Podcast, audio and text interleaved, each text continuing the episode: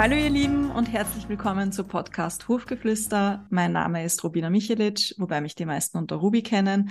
Und heute habe ich nochmal Stefanie Niggemeier eingeladen, weil das Thema mit dem Tempo des Pferdes einfach so riesig ist, dass ich beschlossen habe, wir brauchen dann noch eine Folge.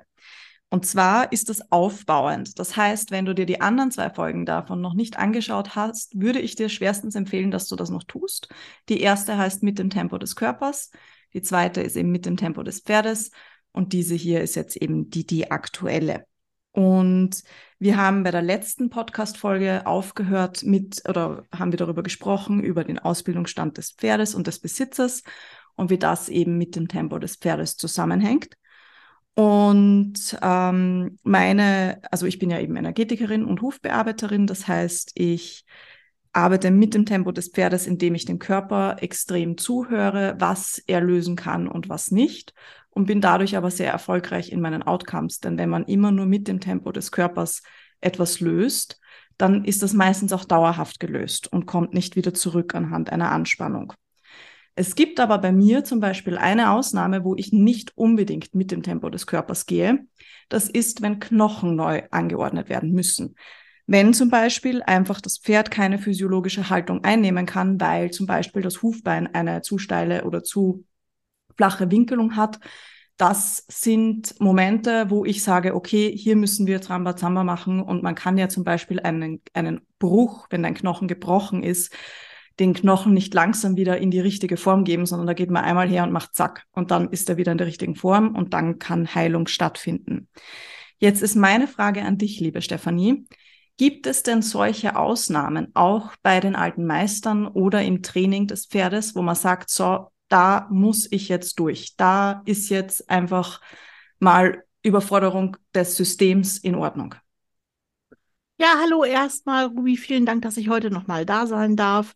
Ähm, ja, ich finde dieses Thema mit dem Tempo des Pferdes total spannend. Und ja, diese, wo wir im Grunde genommen jetzt mal über Impulse reden wollen in dieser Folge. Und Impulse sind ganz, ganz wichtig, um eine Reorganisation eines Systems anzuregen. Und diese Impulse müssen tatsächlich auch manchmal so sein, dass sie so sehr störend wirken, hm, störend nicht im Sinne von man stößt sich dran, aber ich stelle mir gerne dieses Bild vor, wie man so eine ruhige Teichoberfläche hat und man wirft einen Stein rein, ja? Und plötzlich gerät das gesamte Gewässer in Unruhe. Und genau das ist das, was ich mit dem Training mache, was ich aber eben auch mit der Hufbearbeitung mache. Und dieses Beispiel, was du gerade nennst, dass wir zum Beispiel die Statik verändern müssen mitunter durch ähm, das kann eine Barhufbearbeitung sein, das kann ja vielleicht aber auch ein Castverband sein oder was auch immer, wo wir eben dem Huf oder dem Körper dann natürlich im Verlauf einen Impuls geben müssen, der zu einer Reorganisation anregt und der in dem Moment erstmal für das Pferd ein großes Ereignis ist und dann aber langfristig im Outcome wirklich wieder System in die Oberfläche bringt.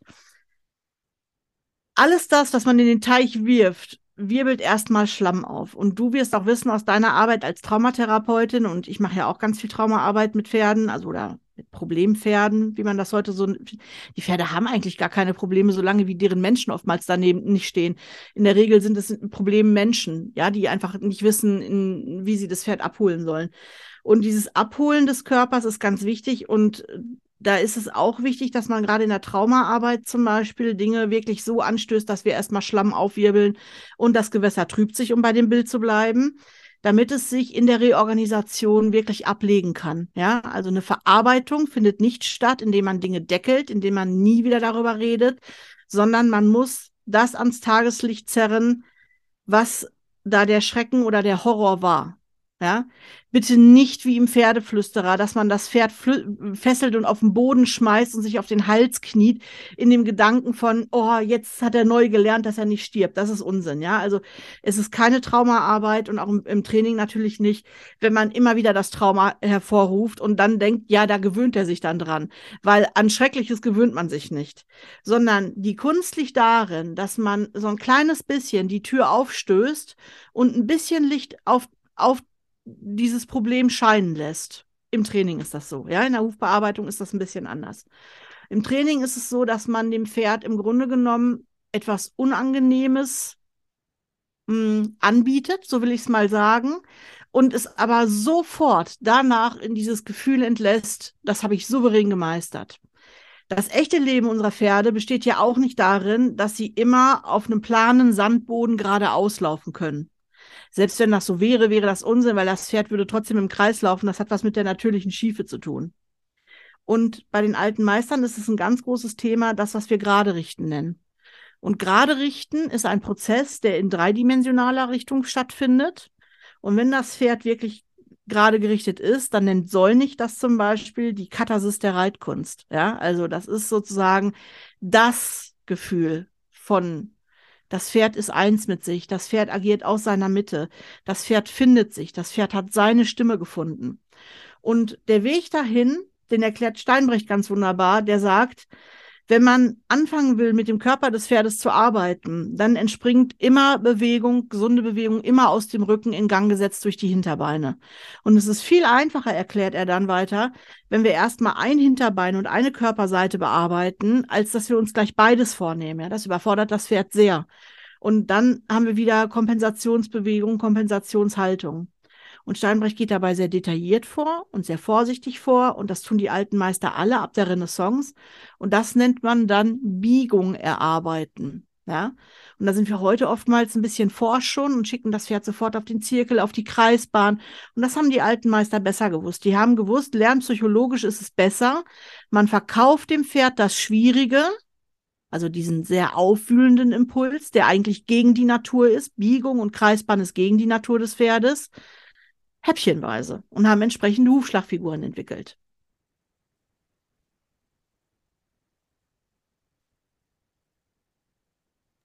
Habe ich das auch richtig im Kopf, dass du mal erwähnt hast, dass früher bei den alten Meistern das Pferd sich aussuchen durfte, ob es Schritt, Schrägstrich, Trab geht und auf welcher Seite es angaloppiert, wenn es galoppieren sollte? Ja, das war grundsätzlich so. Also es gibt sogar eine ganze Zeit in der Reitkunst, wo man das Pferd gar nicht auf beiden Händen galoppiert hat. Einfach deswegen, weil man gewusst hat, dass man dem Pferd in den Vorderbeinen damit nicht unbedingt einen Gefallen tut. Das hat auch was damit, das hat wieder was mit der Hufbalance zu tun. Viele Pferde haben eine sogenannte High-Low-Situation, also einen Huf, der steiler ist und einen Huf, der, der flacher ist. Und man hat gewusst, wenn man dann das Pferd auf beiden Händen galoppiert, beansprucht man oder überbeansprucht man dann eben fasziale Strukturen in der Vorhand. Und deswegen hat man darauf verzichtet und hat zum Beispiel das Pferd gar nicht auf beiden Händen galoppiert. Es gab eine ganze Zeit, da war das üblich. Und ein Schritt oder Trab hat das Pferd sich selber ausgesucht und zum Beispiel aber auch eine, ein Tempo, also das, was wir ein Arbeitstempo nennen. Ja, das war ein ganz großes Thema bei den alten Meistern. Was ist das Arbeitstempo? Wir haben heute irgendwie in manchen Ausrichtungen das Gefühl, dass nur die Verstärkung das richtige Tempo ist.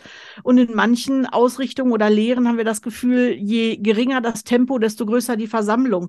Und dann kürzen wir Pferden die Gänge ab und machen die im Grunde immer steifer und lassen die vor sich hin tröpfeln. Und das ist total falsch und total schädlich für den Körper. Und das haben die alten Meister gewusst. Also auch hier, ne, wir haben ja im ersten Teil schon über Misura gesprochen. Und das ist da einfach ein großes Thema gewesen. Was ist das Tempo? Also wirklich das faktische Tempo im Sinne von legt Wegstrecke von A nach B zurück des Pferdes. Und ähm, haben sich da natürlich viele Gedanken drüber gemacht. Und ähm, da können wir definitiv von den alten Meistern lernen, uns da mal mit der natürlichen Veranlagung der Gänge die, unseres Pferdes zu beschäftigen und zu sehen, ähm, was kann das Pferd? Und wie kann man dann schrittchenweise die Teichoberfläche oder den gesamten Teich ein bisschen in Unruhe bringen, indem man ein kleines bisschen, und zwar wirklich minimalst, mal zur einen Seite, mal zur anderen Seite die Bewegungskompetenz erweitert und die Range der Gänge, also die, die, ja, die Skala im Grunde genommen ähm, von ganz großem Gang wie der Verstärkung bis hin zu ganz kleinem Gang, also Schritt, Trab oder Galopp auf der Stelle, dass man das erweitern kann. Das war bei den alten Meistern immer auch der Sinn der Ausbildung, das Pferd in jedem Rahmen so beweglich und in Versorgung wie möglich zu arbeiten. Also natürlich gehörte bei den alten Meistern der starke Gang genauso zur Arbeit wie die Arbeit in Versammlung. Und das ist wichtig zu verstehen, dass das Pferd alles braucht. Und zwar nicht deswegen, weil das irgendwie besonders cool ist oder der Sinn einer Lehre ist oder sonst irgendwie was oder sich auf Instagram irgendwie gut macht, sondern einfach deswegen, weil das zur Gesunderhaltung des Körpers beiträgt, weil das Pferd in volle Versorgung kommt in allen Strukturen, aber eben auch weil das was mit dem Kopf des Pferdes macht. Zu wissen, ich kann. Ja, und sich selbst bewusst zu sein, es ist mir möglich. Das macht trittsicher, das macht zufrieden, das macht kompetent, das macht souverän und das macht was mit den Pferden. Ja, also das macht wirklich was. Ähm, ein gearbeitetes Pferd, ein gut gearbeitetes Pferd hat immer eine andere Ausstrahlung als ein Pferd, was sich seines Körpers nicht, vielleicht auch nicht mehr bewusst ist durch eine Traumaarbeit. Und klar, Hufballon spielt da eine Riesenrolle. Also das ist ein wichtiger Impuls, den man gibt, ähm, dem Pferd überhaupt zu ermöglichen, gesunde Bewegungen zu entwickeln aber eben auch ähm, wirklich die richtigen Impulse im richtigen Maß zu setzen und Rücksicht zu nehmen darauf, was ist die Natur des Pferdes. Absolut. Ich finde das auch super spannend, weil du hast jetzt eh schon wieder wahnsinnig viel Input gegeben. Also ich gebe euch den Tipp, hört euch das öfters an. Aber ich möchte jetzt mal kurz nochmal auf die Faszien eingehen, beziehungsweise äh, eben, dass sich die Pferde früher aussuchen durften, ob sie jetzt in Linksgalopp oder in Rechtsgalopp gehen, eben auch wegen der natürlichen Schiefe. Und ich möchte jetzt dir, also dem Zuhörer dir, eben zum Denken geben, es gibt ja auch bei uns Menschen kaum Links- und Rechtshänder. Also du bist ja entweder auf der rechten Hand besser oder auf der linken Hand. Oder auch beim Snowboarden hast du ein Bein, das vorne steht und eines, das hinten steht. Und es ist fast unmöglich, dass du das wechselst. Und ich finde das immer so spannend, dass das von den Pferden quasi abverlangt wird, wenn wir das eigentlich selber alle nicht können. Und ich habe da oft wirklich frustrierte Kundinnen, die sagen, ja, jetzt machen, kann der das rechts und links noch immer nicht und ah, und wie geht das? Und schau dir mal an, die natürliche Schiefe und, und kannst du den äh, weniger schief machen? Und also zu euch, für euch zur Info ist es jedes Pferd schief, so wie auch jeder Mensch schief ist.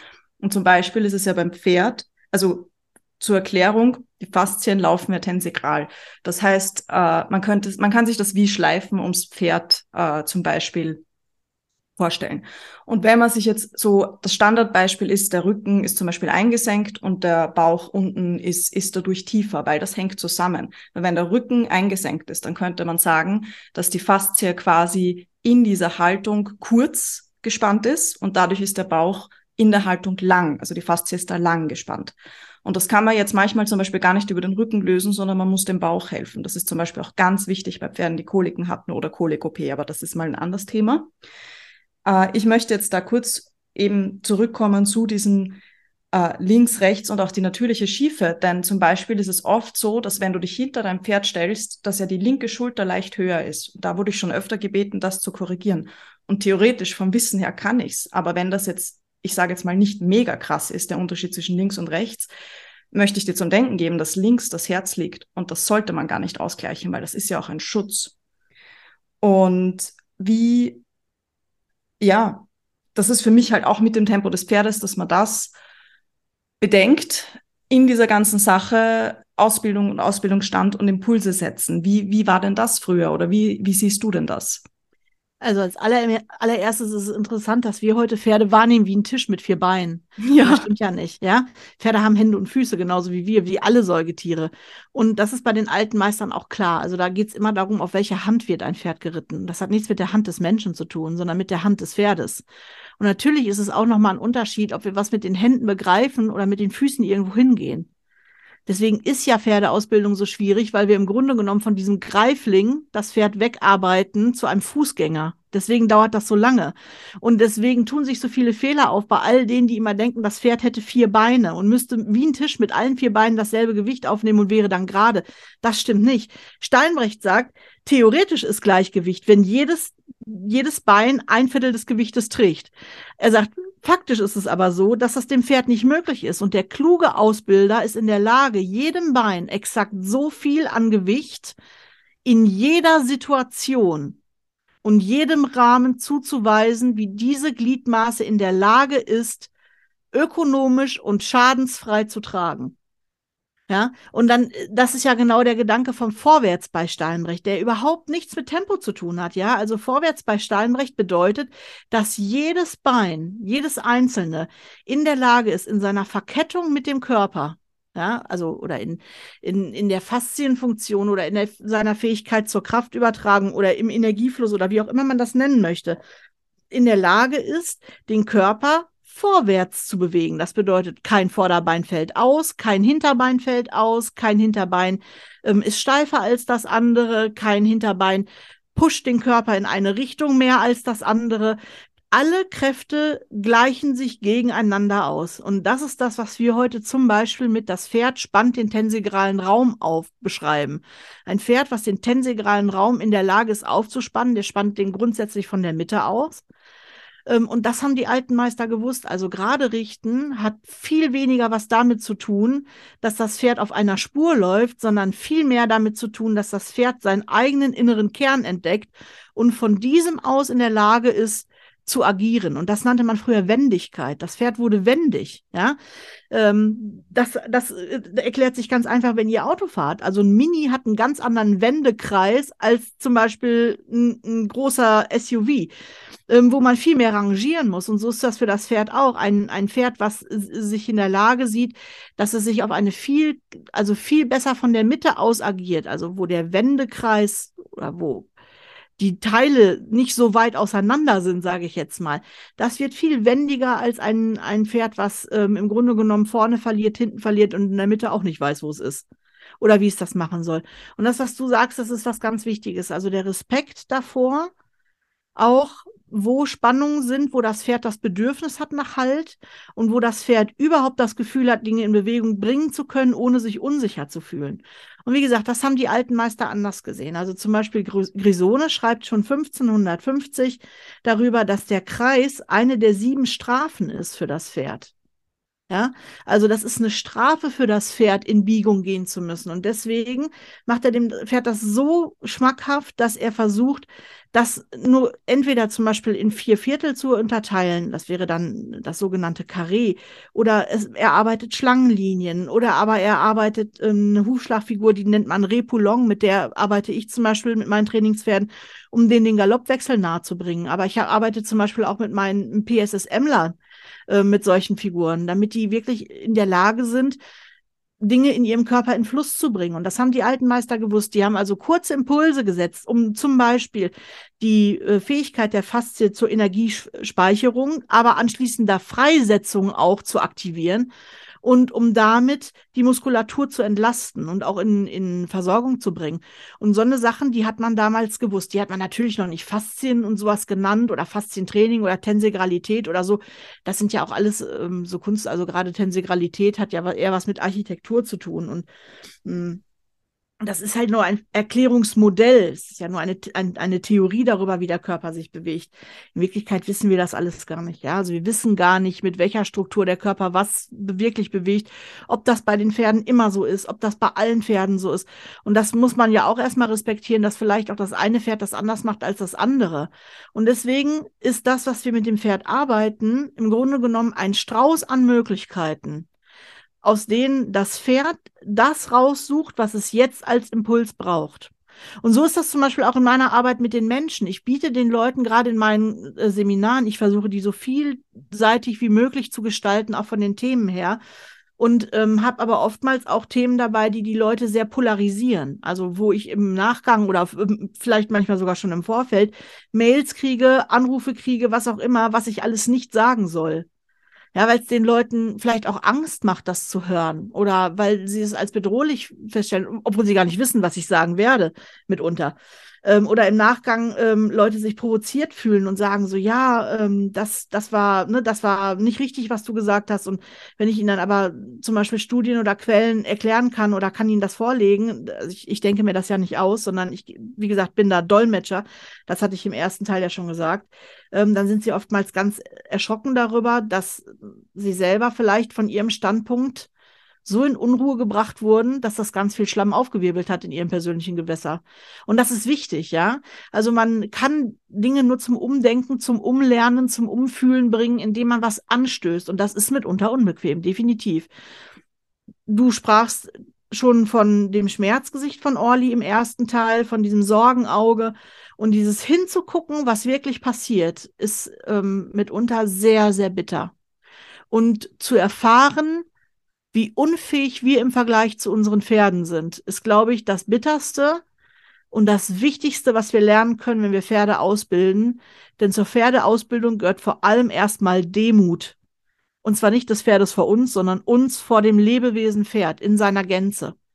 In seinem Wissen, in seinem Fühlen, in seinen Fähigkeiten, in seiner Bewegungskompetenz, in seiner Intelligenz uns gegenüber, vor allem in seiner Menschlichkeit uns gegenüber, uns jeden Fehler zu verzeihen, wo wir mitunter nur nach Fehlern suchen und überhaupt nicht gutieren den, den mentalen, den psychologischen Effort, der für das Pferd dahinter steht, sich in dem Moment der Arbeit in unsere Welt zu begeben und zu tun, was wir uns wünschen und sich zurückzunehmen. Und ich glaube, von Pferden kann man ganz, ganz viel über Menschlichkeit und über Gnade lernen. Und ich glaube, das ist ganz wichtig.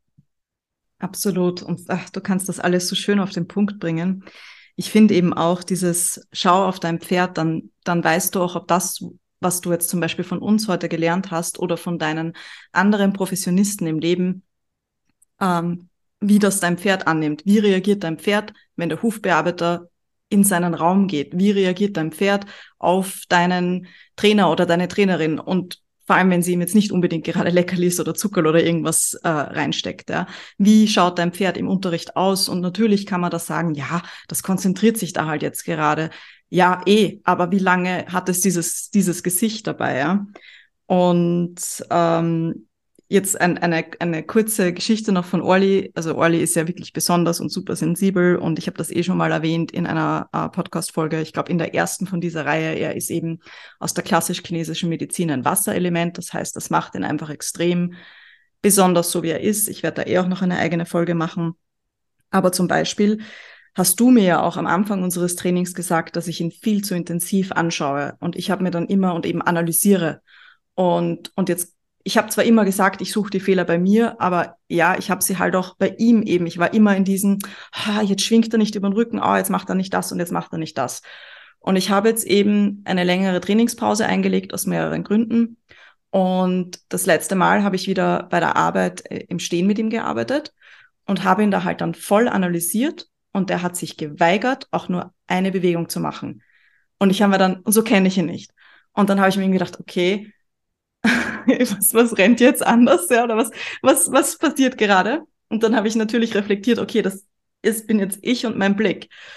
Und dann habe ich mich mal in meinen Körper konzentriert und war wieder ganz bei mir und habe mir überlegt und innerlich vorgestellt, was ich jetzt eigentlich gerade machen will.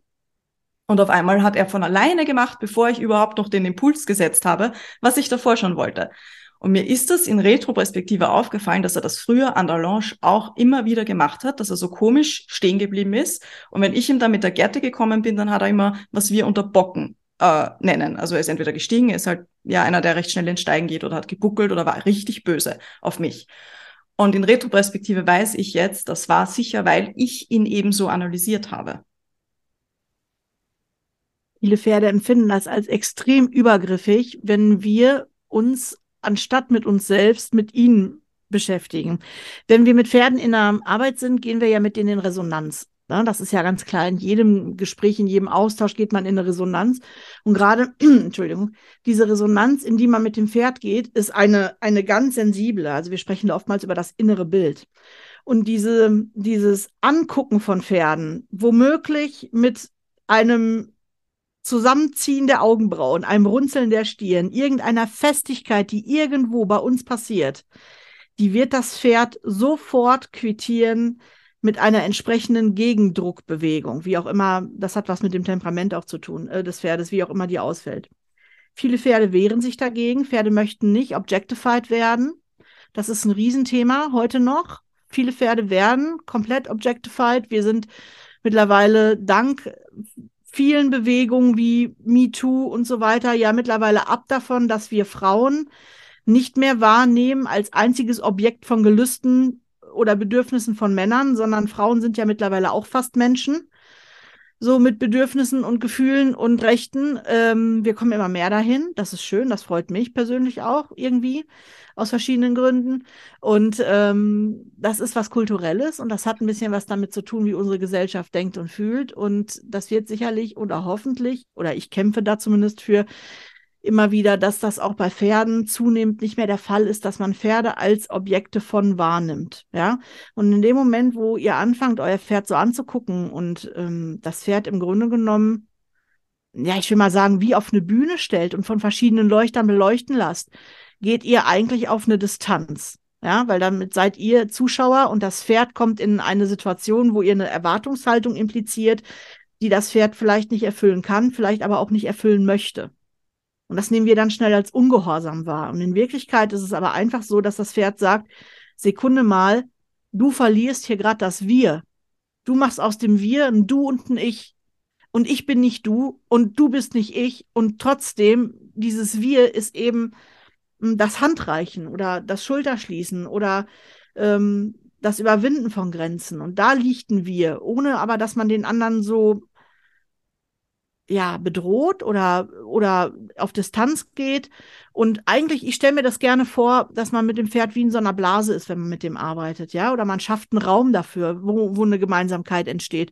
Und aber dieser, dieser Raum, der darf auch nicht so sein, dass er das Pferd frisst. Also es ist eher eine Schnittmenge zwischen Blau und Rot. Ja, und diese Schnittmenge, das ist das, wo Arbeit entstehen kann und wo aber eben auch jeder sich einbringen darf mit demselben Teil in die Schnittmenge. Und wenn wir das Pferd aber so, ja, man, man sagt so schön overwhelmen oder überstülpen mit, und mit unserem Wollen und mit unserer Erwartung, dann nimmt das dem Pferd mitunter die Luft zum Atmen. Und ähm, es ist richtig, dass Pferde uns spiegeln. Vor allem spiegeln Pferde unser Verhalten. Ja, und da müssen wir, ähm, müssen wir wirklich vorsichtig sein mit den Dingen, die wir da verlangen oder die wir da mit uns tragen in dem Moment. Ich habe vor Jahren mal zusammen mit einer Tanzlehrerin, mit mehreren von meinen ähm, Präsenzschülern, eine Kursreihe gemacht zum Thema ähm, Bewegung im eigenen Körper wahrnehmen. Und da haben wir auch zum Beispiel so spannende Sachen gemacht wie, wo im Raum fühlst du dich wohl? Also, ne, fühle ich mich wohl, wenn ich auf dem Boden liege und jemand steht über mir? Und wie fühlt sich das für mich an? Und kann ich das ertragen, wenn ich den ansehe dabei? Kann ich das ertragen, wenn ich meinen Blick abwende oder wenn ich die Augen schließe? Ähm, kann ich mich führen lassen? Wenn ja, von wem lasse ich mich führen? Wenn jemand eine andere Energie mitbringt, wie fühlt sich Führen für mich an? Und das war äh, ähm, hochgradig interessant für meine Schüler, auch diese Erfahrung mal zu machen, wie eben sich Dinge fürs Pferd anfühlen. Und wir vergessen oftmals in unserem Training diese ganze psychosoziale Komponente, die eigentlich das ist, was wir Pferdeverhalten nennen. Ja, also wir sehen Pferdebewegung und wir sprechen über Lernpsychologie und über Pädagogik, aber letzten Endes wir vergessen die psychosoziale Komponente, die bestimmte Bewegungen, Lektionen, Übungen mit sich bringen. Zum Beispiel rückwärtsrichten ist so ein Thema, ja, oder Gruppe herein oder so. Hm, das ist für Pferde nicht einfach, weil Pferde nicht den Inhalt verstehen davon. Longieren ist ein Thema. Ja, das war bei dir und Olli am Anfang so, dass Olli sich einfach weggeschickt gefühlt hat von dir und der die ganze Zeit überlegt hat, warum ich habe nichts falsch gemacht. Ich will mit ihr gemeinsam Zeit verbringen. Sie impliziert mir das. Sie trägt das Bild in sich. Wir wollen Zeit miteinander verbringen und dann schickt sie mich. Was was was ist passiert? Hm, Pferde verstehen das nicht immer. Pferde verstehen nicht immer die Intention hinter dem, was wir machen. Und da müssen wir eben viel mehr gucken, dass wir dem Pferd Dinge erklären und nicht plötzlich ähm, da ein Gegenüber schaffen, was, also wir schaffen da die Distanz. Wir sind diejenigen, die das Pferd ähm, auf den Podest stellen und uns ins Publikum setzen. Wir sind diejenigen, die, die ähm, da eine Arbeitssituation schaffen, in dem das Pferd keine, keine Gemeinsamkeit mehr mit uns findet und keine Schnittmenge mehr sieht. Und da müssen wir an uns arbeiten und wenn wir uns klar haben, dann ist es oftmals so, dass das für die Pferde total selbstverständlich ist. Ja, also deswegen ist es zum Beispiel so, dass wenn euer Trainer ans Pferd geht, Dinge sofort klappen. Und wenn ihr das macht, dann sagt ihr so, ja, aber im Unterricht hat's ja geklappt. Ja, ähm, das erlebe ich auch immer wieder, dass sie sagen, ja, dass meine Schüler sagen, im Unterricht mit dir hat das total geklappt. Ja, das hat was damit zu tun, dass mein inneres Bild im Grunde genommen die Orientierung bietet in diesem Chaos, in dem, ja, ich bin da sozusagen der einzige ähm, Pfosten, an dem man das Boot anketten kann, was da plötzlich auf den Wellen schwingt. Ja, und das ist was Wichtiges, dass ihr plötzlich irgendeinen Pfosten oder einen Anker schafft, an dem sich Dinge orientieren können. Ja, Stichwort inneres Bild. Da hatte ich ein großes Aha mit meinem Unterricht mit Stefanie. Und zwar ist mir durch sie aufgefallen, dass mein inneres Bild, wenn ich mit dem Orli arbeite, immer nur den Orli betreffen. Aber ich habe mich im inneren Bild nie mitgesehen sondern immer nur, wie schaut sein Körper aus. Und das ist mir dann mal, also das hat mir dann Stefanie einfach mal im Unterricht gesagt, ja, aber wie siehst du denn das? Und dann, ja, aber was machst du dabei? Und ich mir dachte, ja, keine Ahnung, ich bin da nicht drinnen.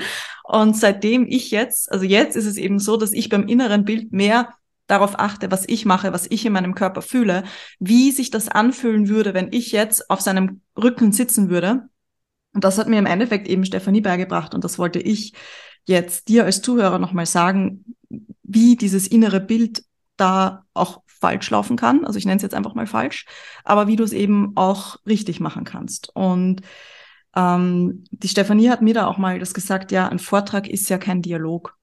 Und das ist eben genau das, worum es geht, wenn du mit so einem inneren Bild arbeitest. Also trägst du da jetzt deinem Pferd vor, ja, mach das oder das oder ich möchte jetzt das oder das oder lässt du es eben auch mitreden oder auch, ich sage jetzt mal, überspitzt Fragen stellen.